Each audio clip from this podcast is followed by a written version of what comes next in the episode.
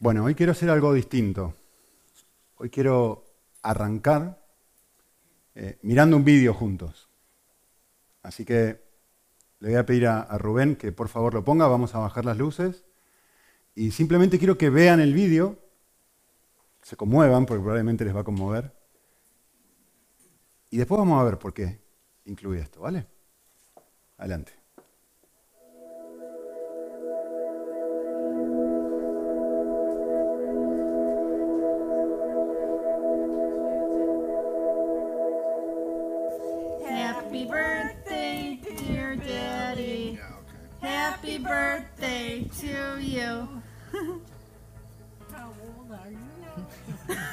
Oh, there's there's something for you to open. I'm younger than you.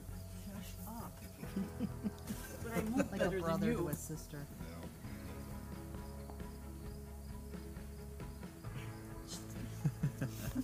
Open it. He's posing.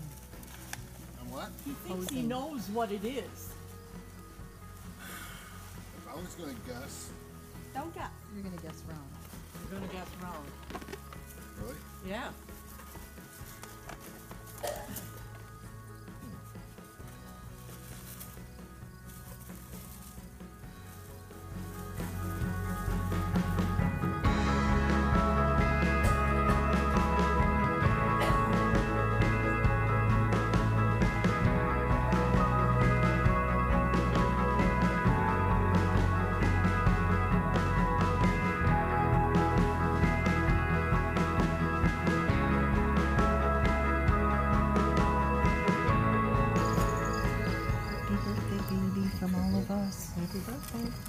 Birthday. What is it? Put them on. Come on. The sunglasses.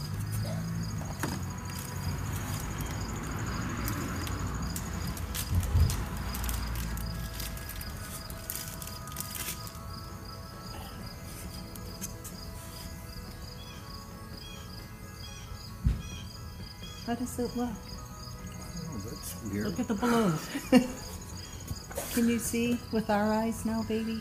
Can you- what colors you see? Those? You see colors now? Oh, the trees are.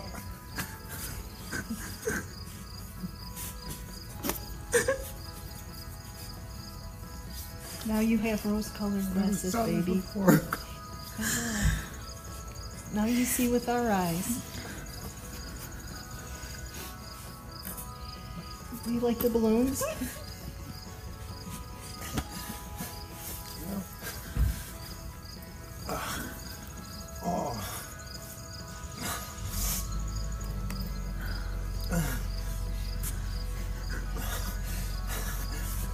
Turn around. What about the flowers in the house?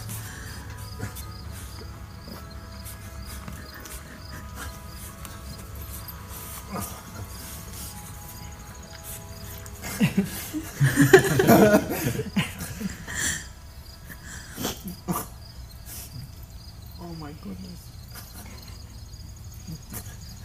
It Doesn't look like mud. It looks like brighter mud.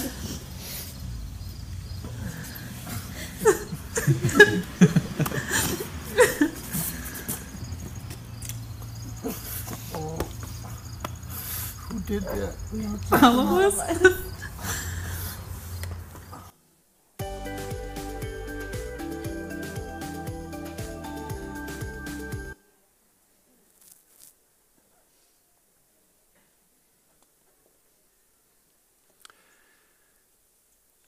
Texto que, que vamos a ver ahora dice algo muy, muy interesante.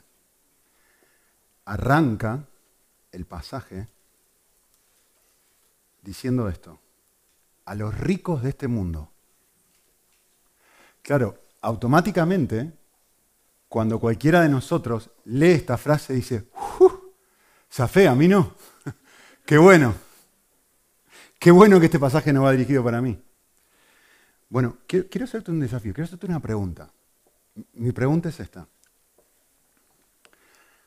¿Tú sabes cuánto tienes que ganar para estar en el 1% más rico de la población de todo el mundo?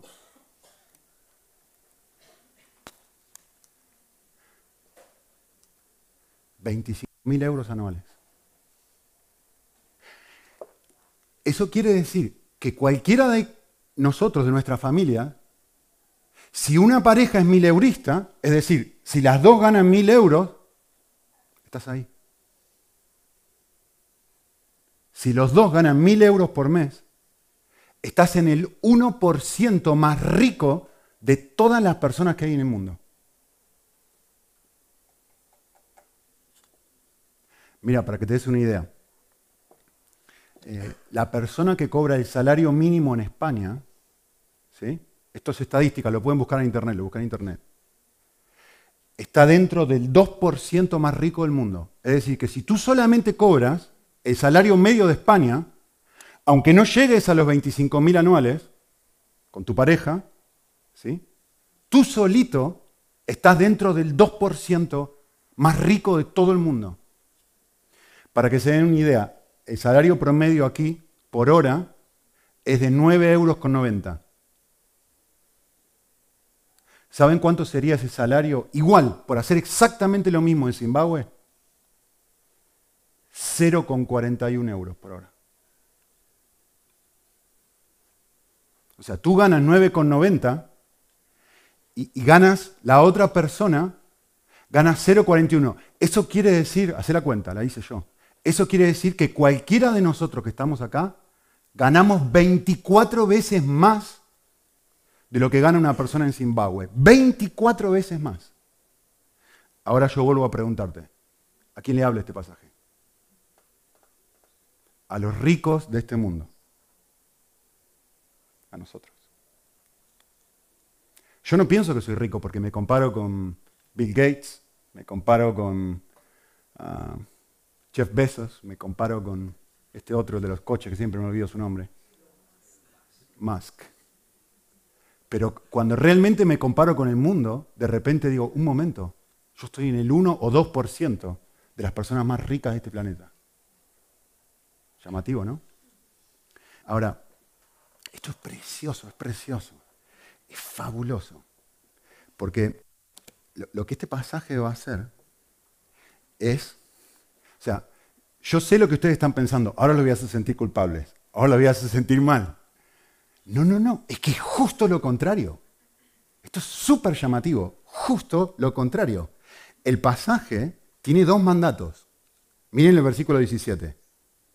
El pasaje, acuérdense que esto es Pablo entrenando a Timoteo a enseñarle a cómo él debe dirigir la iglesia. Y este pasaje tiene un mandato en el versículo 17 y otro en el versículo 18. Y dice, a los ricos de este mundo, enséñales, ahí tienen el primero. Y luego en el versículo 18 dice, y enséñales también, ahí tienen el segundo. Los dos mandatos. Les advierto, me voy a enfocar el 99.9% del mensaje en el primero, porque si no se van a asustar y van a pensar que voy a hablar dos horas. El segundo voy a hablar un minuto y medio, para que se queden tranquilos. Pero, pero noten, primer mandato y segundo mandato los va a dar y los va a leer. Ya los leyó Gaby en un segundo. Yo quiero que observen cómo termina cada uno de esos versículos. Yo quiero que les enseñes estas cosas, versículo 17. Miren el final del versículo 17. Para que disfrutes.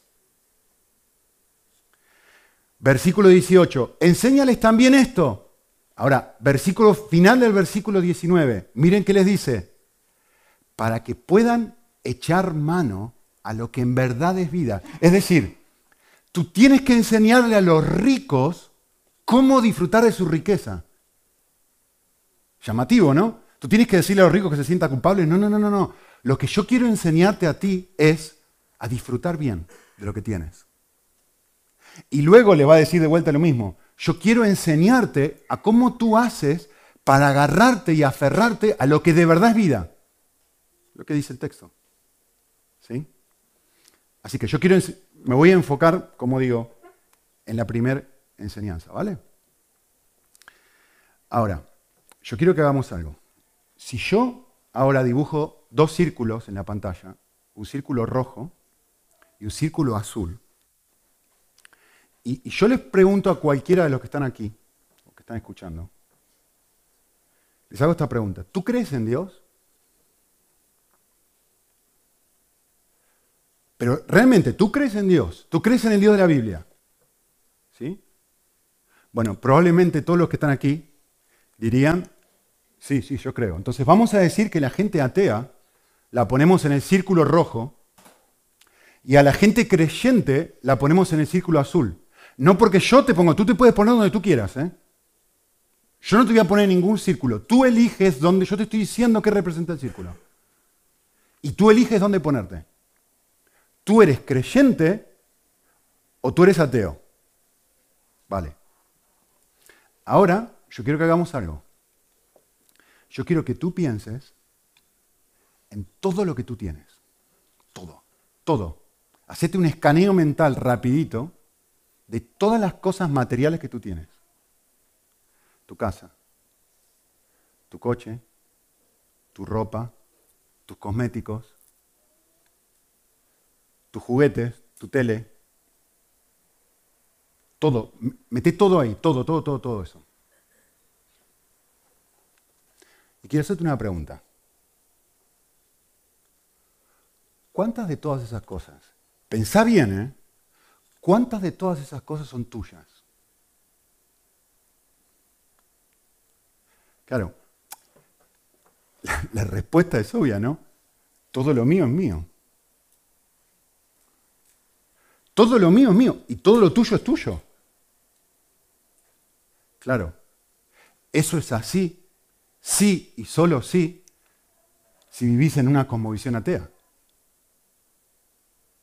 Si tú no tienes Dios, todo lo tuyo es tuyo. Pero si tú realmente crees en Dios, todo lo que tú tienes no es tuyo.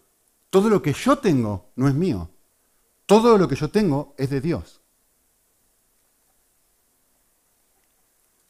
Ahora, eh, la clave es, si yo soy honesto conmigo mismo, ¿dónde me pongo? No, no levantes la mano ni señales. ¿Dónde estás? ¿Estás, te pondrías aquí o te pondrías aquí? ¿Dónde te pondrías? La verdad que si yo soy honesto, la mayor parte del tiempo estoy aquí, en el rojo.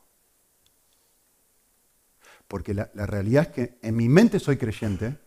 O sea, en mi mente yo digo, yo creo en un Dios, como cantamos hace un momento, que es soberano, que domina mi salario, que domina la entrada de dinero que yo tengo todos los meses, eso es lo que estamos diciendo cuando decimos que Él es soberano, que controla absolutamente cada cosa de mi vida, pero en mi vida cotidiana, en la praxis, vivo como un ateo. O sea, yo digo que Dios controla todo, pero en la práctica yo controlo todo. Y en la práctica yo quiero tener dominio de mi pequeño universo, de mi pequeño, de, mi pequeño reino, ¿no? Que se constituye en mi casa, mi esposa y mis tres hijos para mí. Entonces, ustedes se dan cuenta que esto es una verdad que hemos venido enfatizando últimamente, que creer una verdad no es lo mismo que tener fe. No, no es lo mismo. Yo creo la verdad que Dios es soberano, pero tengo fe en eso. Yo creo la realidad de que Él es el dueño del universo, pero tengo fe en eso o vivo o, mi vida contradice esa realidad. ¿Sí? Eh, por eso, nuestro objetivo como cristianos, porque todos luchamos con esto, nuestro objetivo como cristianos es cerrar la brecha que existe entre nuestras creencias y nuestra fe. Para eso estás aquí. Para eso buscamos a Dios. Para que eso que sepa, ese abismo que se siente, bueno, esto es lo que yo creo, pero esto es como yo vivo, esto es lo que yo, esta es, es mi fe, esta es, la realidad de mi vida. No esto, no lo que yo digo creer, no lo que yo afirmo, no mi doctrina, que es importante, sino aquello en lo que yo verdaderamente tengo fe. Porque lo que hace falta para ser un verdadero creyente no es afirmar una serie de doctrinas, es creerlas. Que es muy distinto. ¿Sí? Vale. Ahora yo quiero que hagamos la pregunta, ¿por qué, ¿por qué nosotros? ¿Por qué la mayoría de nosotros, si no todos, encajamos en el, en el- en el círculo rojo. ¿Por qué? ¿Por qué tenemos esta tendencia a, vivir de esta forma? Y yo, me voy a arriesgar a, dar una respuesta que- que encierra la respuesta que todo el mundo podría dar. Eh, y, la respuesta tiene que ver con tu cosmovisión, con mi cosmovisión. Y esto es lo que vamos a desa- desarrollar ahora, porque esto es lo que habla Pablo. La cosmo- tu cosmovisión y mi cosmovisión está convencida de que todo lo que tengo es mío. Ups, me falta uno. Porque me lo he ganado. Es decir, piensen esto. En un universo donde no hay Dios, donde yo estoy solito en el mundo, ¿qué hago? Esto es lo que tú escuchas en la calle todos los días. Yo soy un resultado de mi esfuerzo. Yo me esfuerzo, yo me pongo las pilas, yo trabajo un montón, yo me levanto temprano, yo me acuesto tarde, yo, y eso es lo que hace que yo obtenga X cantidad de dinero todos los meses. Si yo no hago eso, pues no tengo nada. Y todos funcionamos así. Todos, todos nosotros funcionamos de esta forma. Soy el resultado de mi esfuerzo. ¿Sí? Tengo una cosmovisión, mi mente me dice, sin mí yo no hubiera logrado nada de lo que soy ahora. Como Bart Simpson, ¿se acuerdan? Que estaba a punto de orar antes de la, de la mesa y dice, papá trabajó, mamá hizo la mesa, Señor Jesús, gracias por nada. ¿Se acuerdan, no?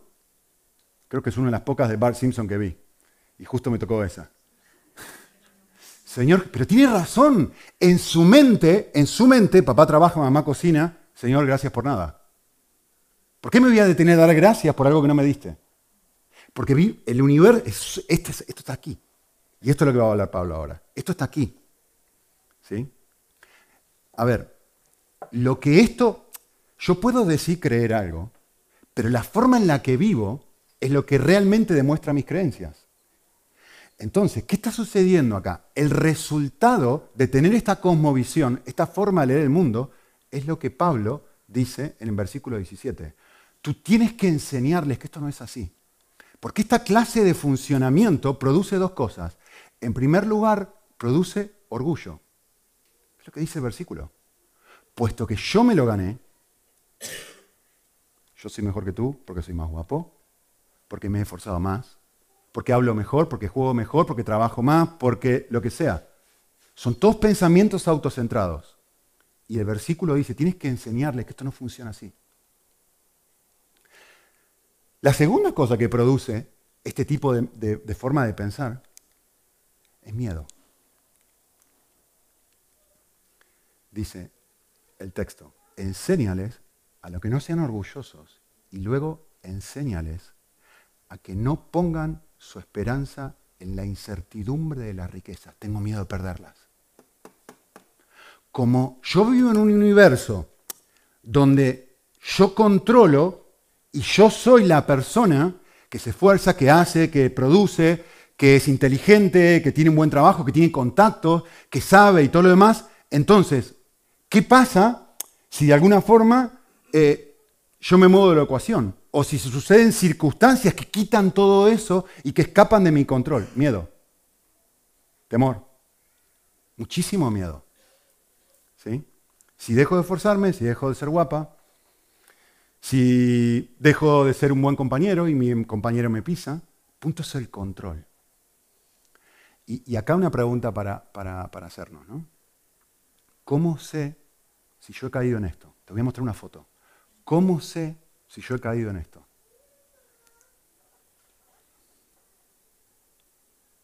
Así.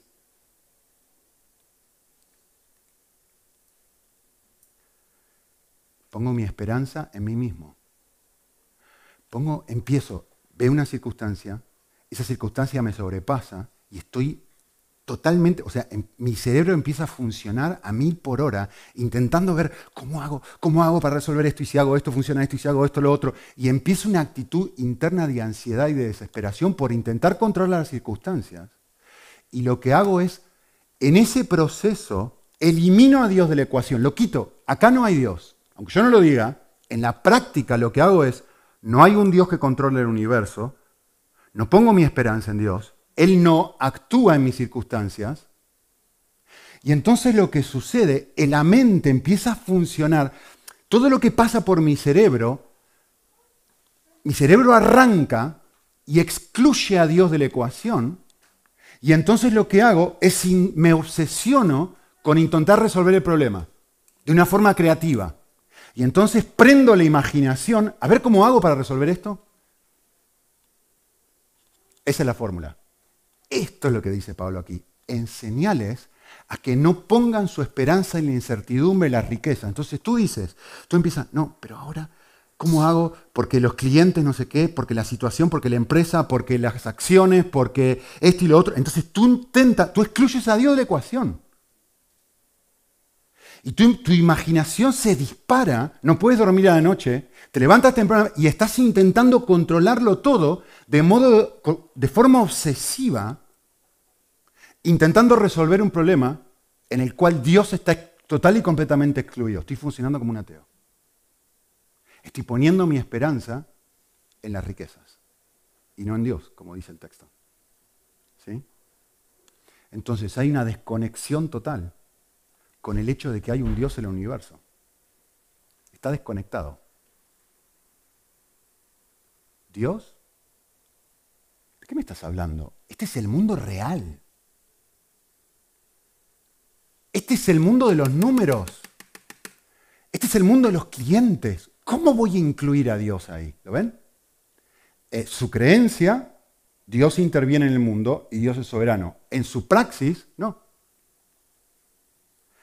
Vale. Eh, lo que todo el mundo está pensando es, vale, ¿cómo hace Timoteo para enseñarle a esta gente, a los ricos de este mundo, cómo hace Timoteo para enseñarles a ellos que el universo no funciona así? ¿Cómo funciona el universo? Si no funciona de esta forma, ¿cómo funciona? Yo quiero que hagamos algo. Quiero que todo el mundo vaya a su Biblia en Salmos 127. Y quiero mostrarles ese pasaje cinco minutitos y después vamos a volver aquí de vuelta. Vayan al Salmo 127, no va a aparecer en la pantalla, a propósito. Y quiero leerles el Salmo y quiero que observen conmigo la contradicción del Salmo, porque el Salmo es extremadamente contradictorio. En un momento dice una cosa y en otro momento dice otra completamente diferente. Entonces es importante que ustedes observen esto para que se den cuenta, ah, esto funcionaba así, no me había dado cuenta. Miren el versículo 1, Salmo 127, 1. Dice, si el Señor no edifica la casa, en vano trabajan los que la edifican. Es decir, ¿qué está diciendo este versículo? Todo tu esfuerzo no sirve de nada a menos que Dios intervenga. Tú estás queriendo construir una casa, tú estás intentando hacer algo en el mundo real, en el mundo material, en el mundo de carne y hueso. Tú estás queriendo cambiar de trabajo, tú estás queriendo comprar una casa, tú estás queriendo cambiar el coche. Está hablando del mundo de lo real. ¿Sí? Y dice, si Dios no lo hace, todo tu esfuerzo, si Dios no interviene, todas las pilas que tú pongas no sirve para nada. Eso es lo que está diciendo este pasaje. ¿Sí? Y, luego va a dar otro ejemplo y va a volver a repetir la misma idea. Dice, si el Señor no guarda la ciudad, primero se trataba de la casa, ahora se trata de vivimos en comunidad, ¿sí? Y tenemos que defendernos frente a los enemigos. Claro que tenemos que defendernos. Esta gente viene con armas de verdad, ¿vale? No es algo figurativo, es real. Y dice, si el Señor no guarda la ciudad, en vano tú pones ahí soldados que la guarden por ti. Es que no sirve para nada. Y vuelve a repetir otra vez la misma idea. Versículo 2. En vano, o sea, no sirve para nada que tú te levantes tempranito y te acuestes tarde. Mira, esta es la dinámica que estábamos explicando recién. Hay un problema y ¿qué es lo que hago? Yo con mis fuerzas intento resolverlo.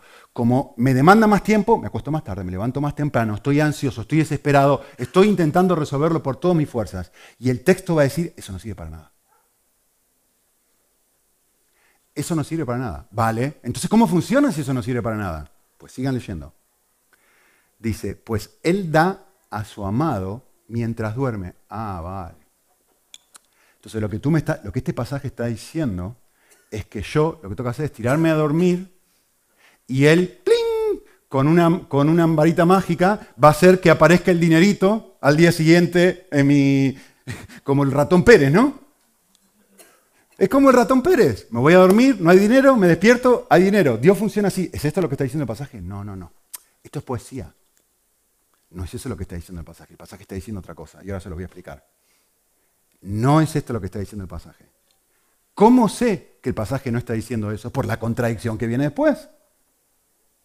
Porque si ustedes siguen leyendo el texto, el texto está diciendo hasta ahora, no hagas nada. Pareciera, ¿no? Que está diciendo eso. Si tú haces esto y Dios no interviene, no pasa nada. Si tú haces esto y Dios no interviene, no pasa nada. Y ahora va a decir justo lo opuesto. Justo lo opuesto. Leen el versículo 4. Dice, como flechas, de vuelta es poesía esto, así que tienen que entender qué quiso decir el autor con esto. Como flechas en las manos del guerrero, así son los hijos tenidos en la juventud. Bienaventurada, o sea, el tipo que le va a ir bien en la vida, ¿quién es?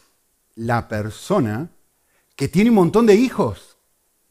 ¿Por qué? Porque esta persona no será avergonzado cuando vengan sus enemigos. Para, pero, esto contradice todo lo que dice antes. Por favor, entiendan lo que está diciendo este pasaje. Tú tienes enemigos y este pasaje está diciendo esto. ¿Qué es lo mejor que a ti te puede pasar?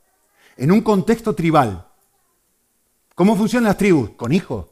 ¿Cuántos hijos tenían en la antigüedad? Decenas de hijos. Entonces el texto está diciendo, mira, tú tienes una java donde tú pones las flechas y lo mejor que a ti te puede pasar es tener cantidad de hijos. Porque si tú tienes cantidad de hijos, entonces cuando vengan tus enemigos, ¿qué va a pasar? Los vas a vencer. ¿Por qué? Porque son más. Si viene una familia que tiene cinco hijos y se ponen a la puerta, como dice el pasaje acá, se ponen a la puerta, en la puerta es donde se tenían las discusiones, ¿sí? Donde se tenían, donde se arreglaban los problemas. Y tú tienes, este viene con cinco hijos y te dice, ese terreno me pertenece. Y tú tienes 12 hijos y están todos así, con arco y flecha. Y ustedes se ponen a discutir quién tiene razón que va a ser el tipo que tiene cinco hijos. En Argentina diríamos, va a arrugar. Va a decir, bueno, está bien, te lo dejo. Por eso el texto está diciendo esto. El texto está diciendo, un momento. Te quiero comunicar algo. Tener dos, bienaventurado el hombre que tiene su aljaba llena de flechas. Entonces, a ver si ustedes entienden la contradicción. Este hombre está diciendo lo opuesto. Está diciendo, si Dios no hace algo, no pasa nada. Si tú no tienes un montón de hijos, te van a derrotar. ¿Cómo funciona el universo? No lo entiendo. ¿Cómo funciona el universo?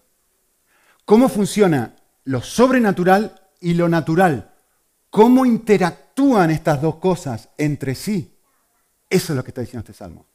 ¿Lo entendieron? No lo entendieron muy bien, porque a propósito me salté un versículo.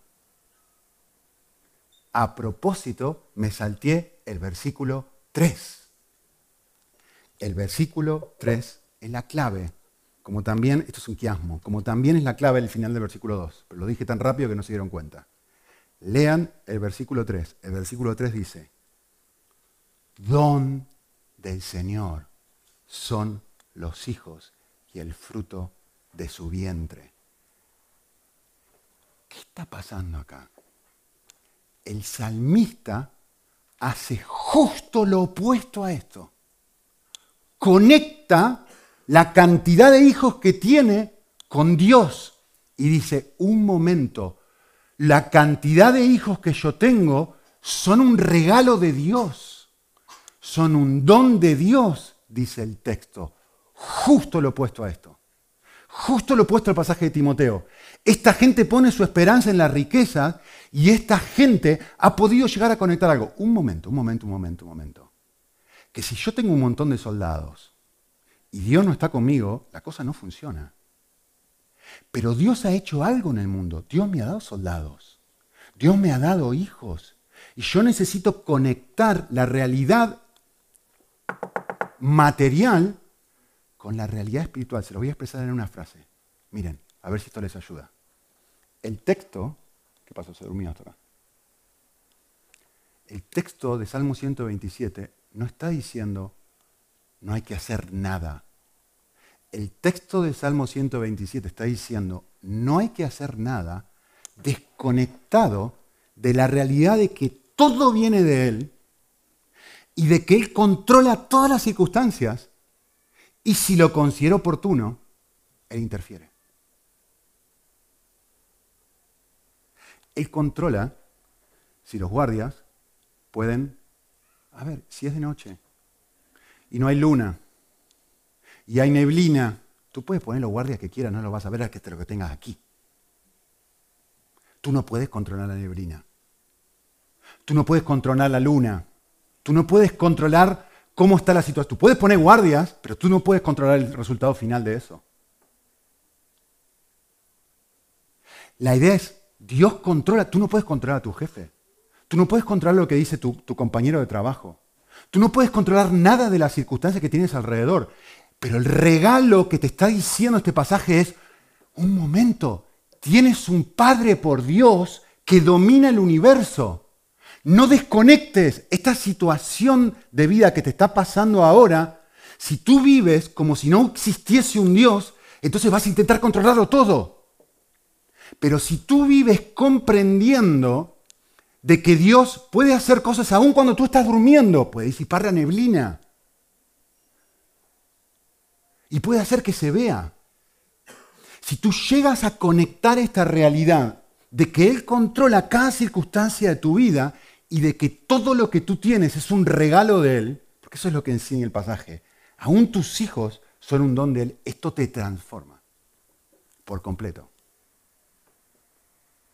Dios no está muerto, lo que está diciendo el texto. Dios no es una energía. Dios no es una energía. Dios nos echó, Dios no creó el universo y se fue a dormir y ahora está ausente. No, no, no, no. Él está controlando cada pelo que se te cae. Estamos en problemas algunos. Dios está controlando cada cosa, cada cosita, cada detalle de tu vida. Pero la pregunta es, ¿tú vives con esa conciencia o tú, o tú vives como un ateo? Como si no hubiese nadie. Ese es el desafío del pasaje. Miren, la cosmovisión, soy el resultado de lo que hago, tiene una porción de verdad, pero tiene una porción de mentira. La Biblia cantidad de veces nos dice, la Biblia rechaza la pereza. La Biblia elogia el sacrificio constantemente. La Biblia dice, el que no trabaja que no coma, así de simple. Tu esfuerzo es muy necesario. Tu esfuerzo es clave. Y si no te esforzás, lee los salmos. Miren cómo la, la Biblia constantemente rechaza el perezoso. Ensalza la fidelidad. El problema es la cosmovisión. La cosmovisión atea dice esto, todo lo que yo tengo es un resultado de mi esfuerzo y mi talento.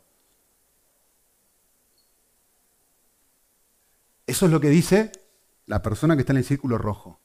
Ahora, la persona que está en el círculo azul dice esto. Dice, todo lo que tengo es un regalo de Dios.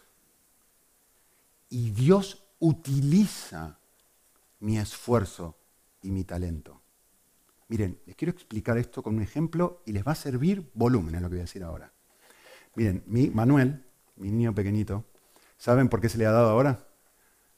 Creó Manu Airlines. De verdad se llama así, ¿eh? Manu Airlines. Hace avioncitos de papel. ¿sí? Y armó una tienda de aviones de papel en mi casa. Y tiene un montón de, avioncitos de papel, ¿no? Y los armó, les pone Manu Airlines a cada uno. Algunos están eh, por Spotify. ¿sí? que cuestan más caros eso, les advierto. Y los vende. Costaban 50 céntimos, pero se dio cuenta que hubo inflación, así que lo subió a 75. ¿En serio? ¿En serio? Preguntale a David, vos le compraste uno, ¿no? Le debes 75 céntimos a mi hijo, David. Que fui a mi casa y no tenía cambio y bueno, un avión, le debes un avión a mi hijo, el costo de un avión. Eh, vale, Manu los pinta, los arma, usa su, tiene un iPad que pone ahí todo ahí, se pone a ver cómo se arman los aviones y, ya tiene una técnica ahora. Ustedes no saben, tirás el avión, yo, yo hago aviones y no me sale tan bien. Es un fenómeno haciendo aviones, es fabuloso. ¿sí? Vale. Manu Airlines. ¿A quién pertenece Manu Airlines? A Manu. ¿Quién gana dinero con Manu Airlines? Manu gana dinero con Manu Airlines. Claro, pero acá hay un pequeño detalle que no estamos teniendo en cuenta. ¿Quién le regaló a Manu el papel? ¿Quién le dio a Manu los colorcitos para que él pinte? ¿Quién compró el iPad? ¿Quién le da de comer todos los días a mano? ¿Quién lo educó? ¿Quién le enseñó a hablar? Papá, mamá. Él, todo lo que Manu tiene, todo lo que Manu es, es un regalo que ha obtenido. Todo, todo, no hay una sola cosa que él tenga que no sea un regalo, ni siquiera su vida. Si no fuera por mi espermatozoide no estaría vivo, literalmente. Todo en su vida se lo di yo, todo, mi mamá, todo. Pero él vive su vida desconectado de esa realidad.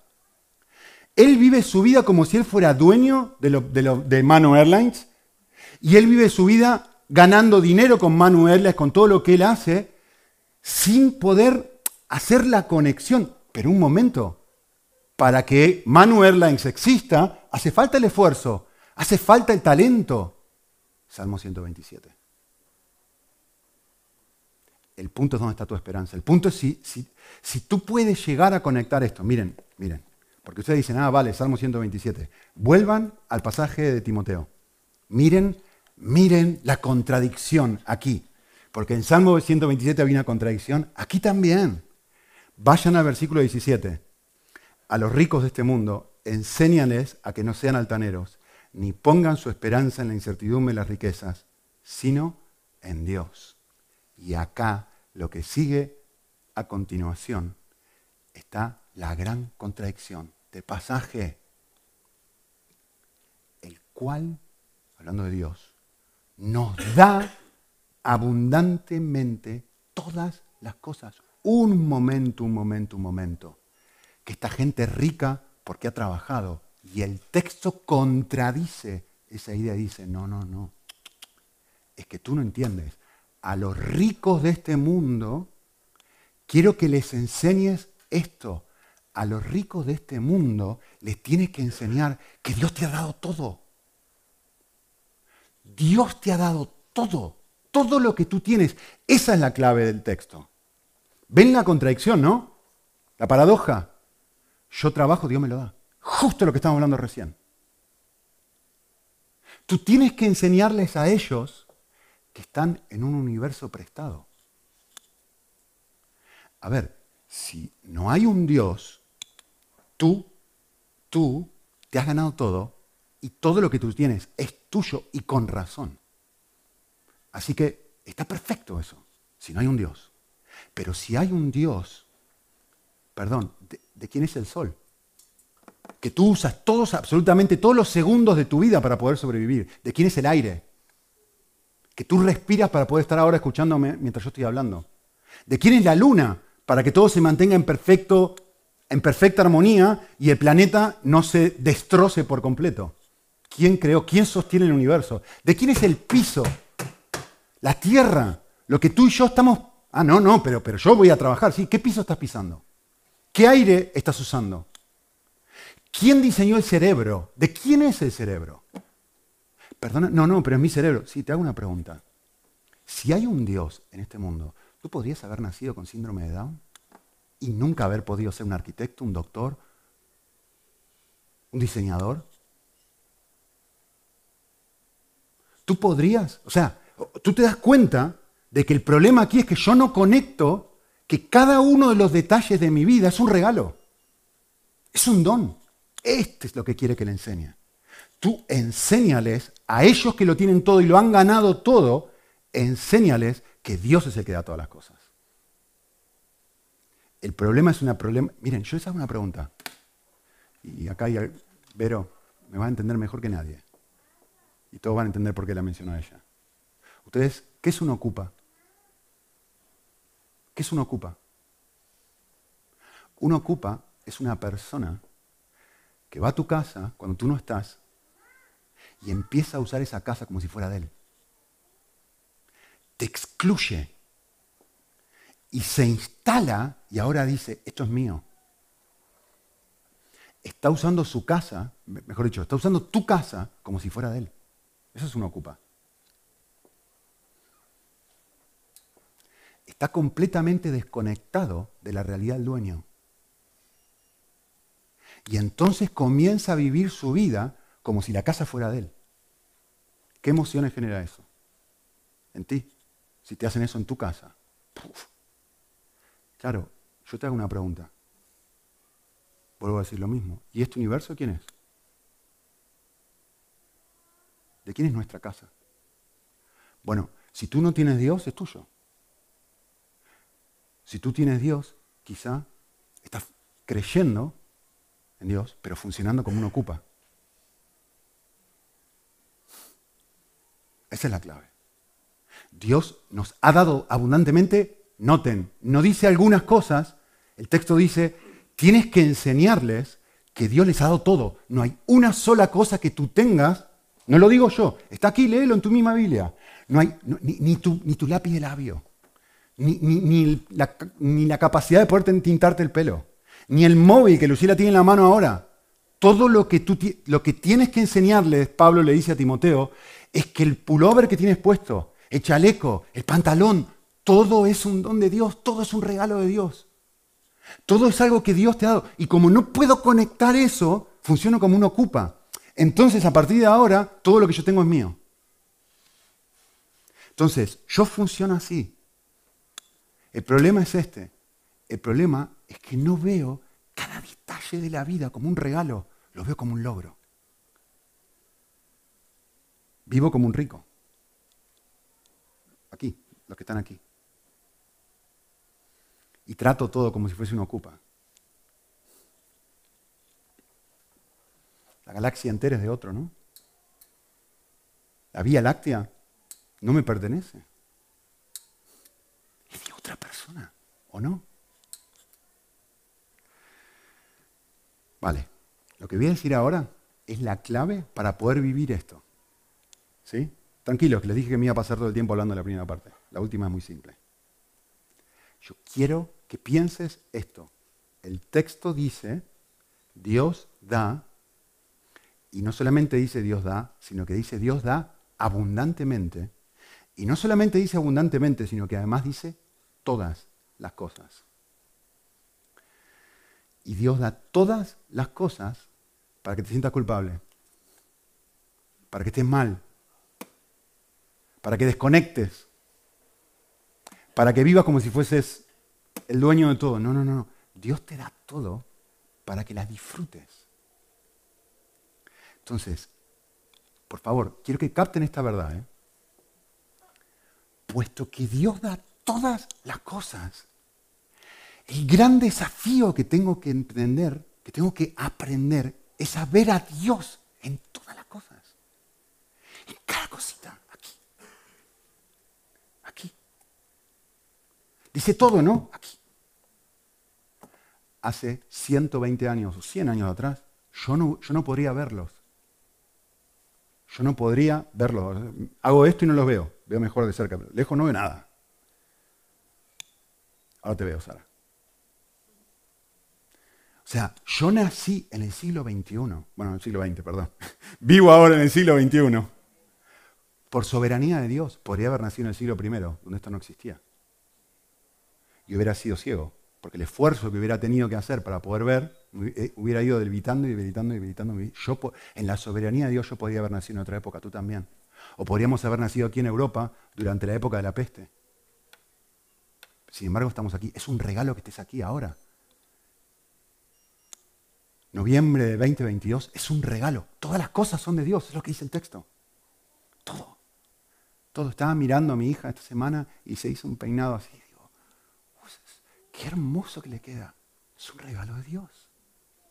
Todo eso es un regalo de Dios. Mis hijos estaban en casa y estaba en mi oficina y, se, vinieron todos mis manos. Mano estaba con la figurita del mundial.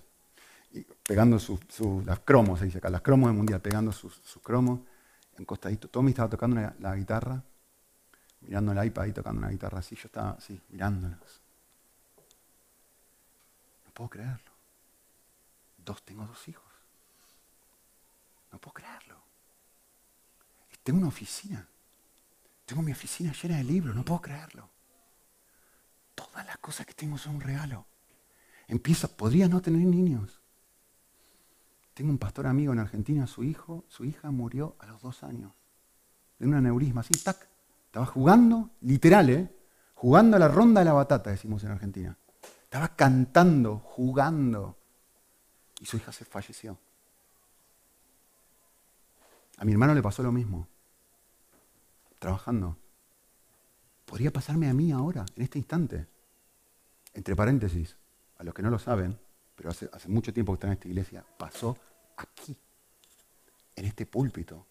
El pastor falleció mientras estaba predicando.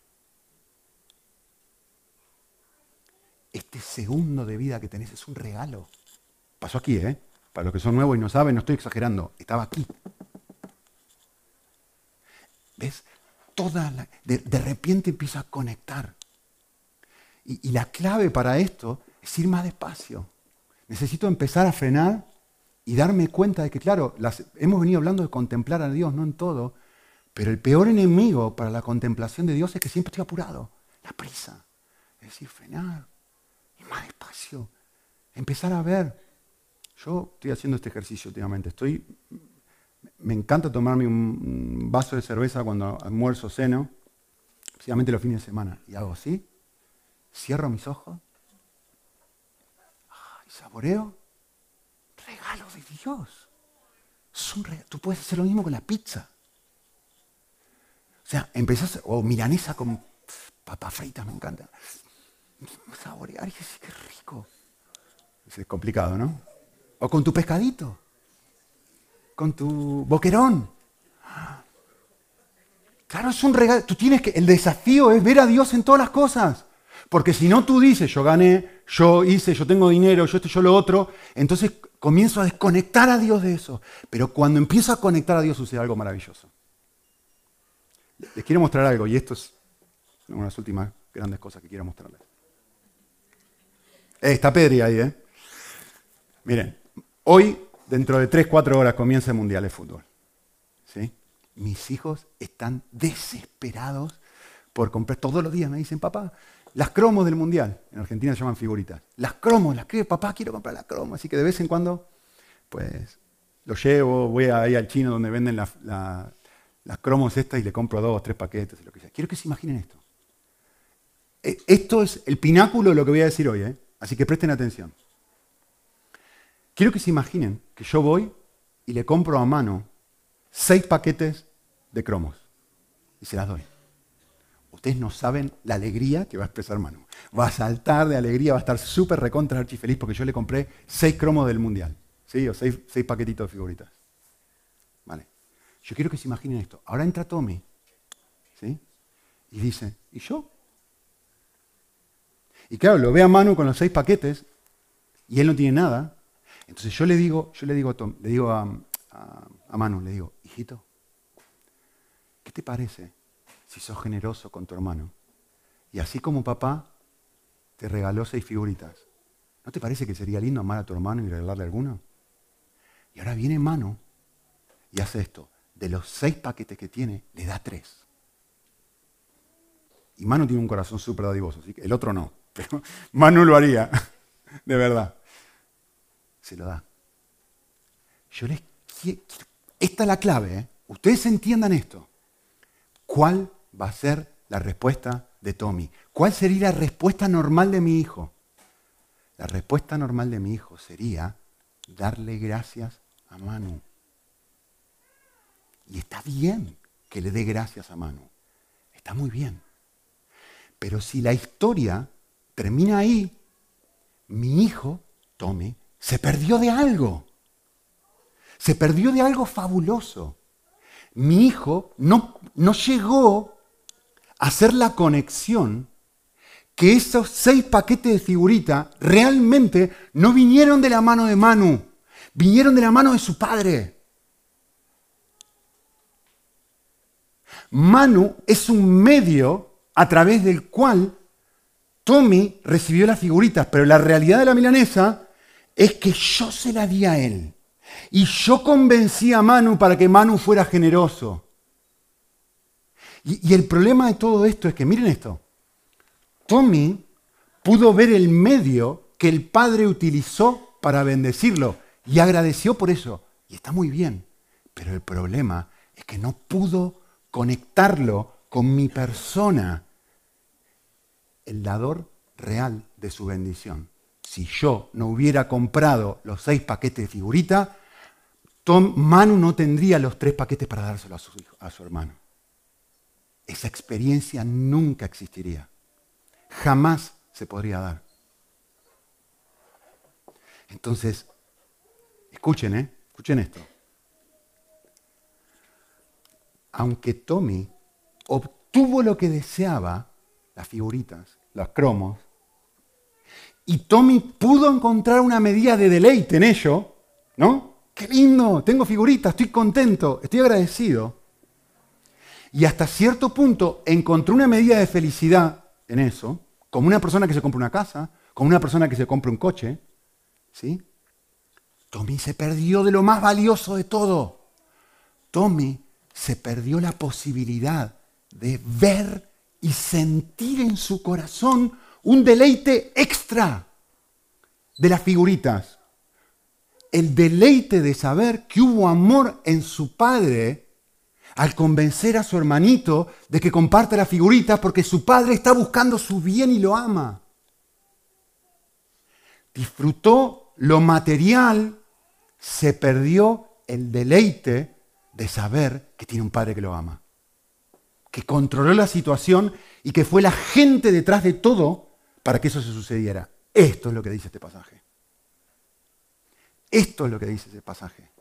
Mi hijo lo que hizo es desconectó de la realidad que en el universo en el que él está circunscrito, mi familia, mi casa, todo, todo, todo lo que él tiene se lo di yo. Yo soy el que controla y provee absolutamente todo lo que le acontece y recibe todo. En el pequeño universo llamado familia Tranchini, yo soy. En el macro universo, donde tú y yo estamos incluidos, dioses. Dioses. Y por eso, escuchen bien esto, por eso hay un nivel de deleite que él no llegó a disfrutar. Y ahora, ahora ustedes entienden esto. Este hombre podía ver los colores. Este hombre miraba en blanco y negro. Veía, observaba, pero hubo un punto donde hizo así y todo, todo, todo, todo, todo, todas las cosas, grande, chica, mediana, árboles, casas, flores, familia, los ojos de su mujer, los ojos de sus hijos, el color de todo tuvo otro brillo. Por primer, hay un nivel de deleite. Él podía tocar las cosas, él podía sentir deleite, él podía, entre comillas, ser feliz. Pero escúchame, cuando te ponen anteojos, estos anteojos que este hombre tuvo, entonces todo se agranda. Entonces todo cambia y todo tiene otra cosa. Y esto es lo que Pablo está diciéndole aquí a esta gente. Enséñales a ver que todo es un don de Dios. Y cuando ellos vean todo como un don de Dios, entonces van a poder disfrutarlo de una forma que jamás lo disfrutaron. Y todo, cada cosa que toques, es que te vas a ir a comer ahora. Te vas a ir a comer y vas a decir, esto es un regalo de Dios. Y, y siempre comiste, todos los domingos comes, ¿no? Pero ahora comes con otra actitud, no siendo un religioso y dando gracias dos minutos antes de arrancar a almorzar. Es poder adentro tuyo conectar con esta realidad. Dios es fantástico.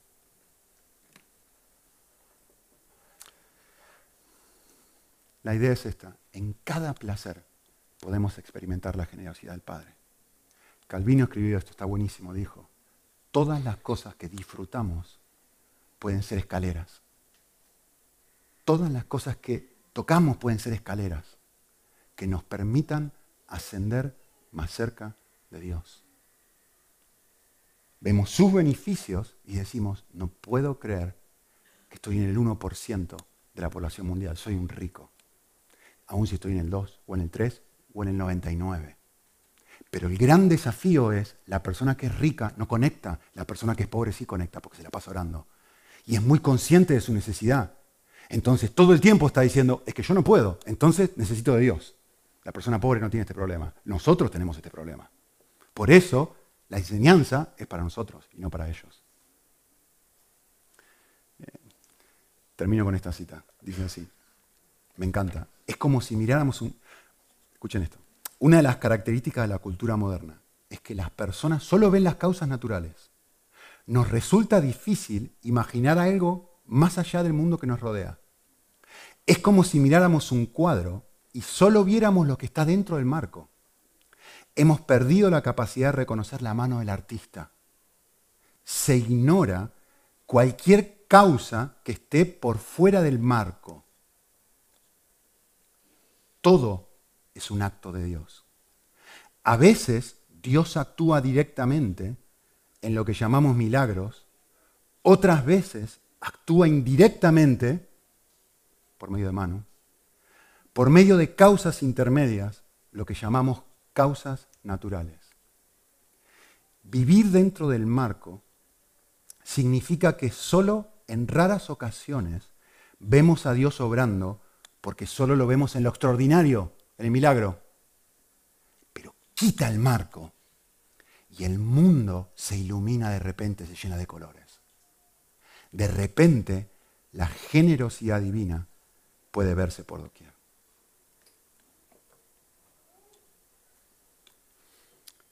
Segunda enseñanza en 10 segundos. La segunda enseñanza es enséñales a que hagan el bien y sean ricos en buenas obras. Ahora que entendés que todo es de otro, ahora que entendés que todo es un regalo, ahora vive como yo, regalando y regalándote. ¿Por qué?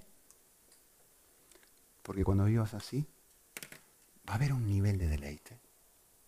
Vas a poder echar mano a lo que en realidad es vida. Vas a tener lentes nuevos. Vas a poder ver la vida de otra forma. Porque fue el mismo Jesús el que dijo, hay más gozo en vivir así que en vivir de la otra forma. Mucho más gozo en frenar, dejar de acumular, comenzar a ver los detalles pequeñitos de toda la vida y empezar a decir, no puedo creer que esto es un regalo de Dios. Oramos un momento.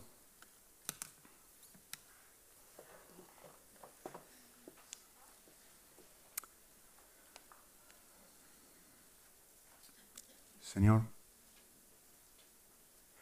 no he aprendido a verte en los detalles, pero quiero aprender a verte en los detalles.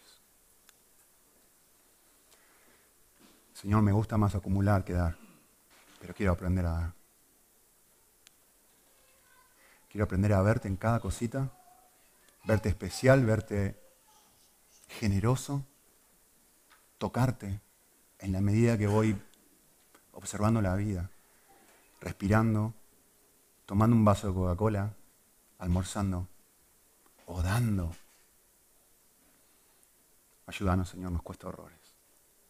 Queremos orar también por, por esto que hemos hablado de Sam en la India.